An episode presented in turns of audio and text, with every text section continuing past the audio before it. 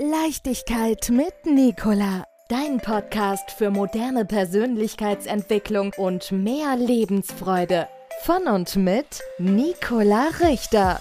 Denn Leben lohnt sich.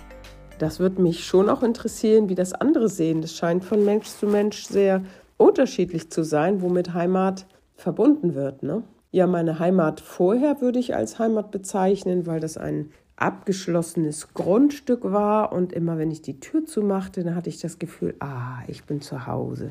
Hier bin ich, hier ist der schöne Garten, hier ist, sind die Bäume, hier ist das, was ich kenne und wo ich, wo ich sein kann, ungestört. Das war für mich Heimat. Aber ich kann mir durchaus auch vorstellen, dass ich andere Orte als Heimat finden könnte. Ja, nun bin ich ja durch diverse Länder gereist, Österreich, Slowenien, Kroatien, Bosnien, Ungarn und so weiter.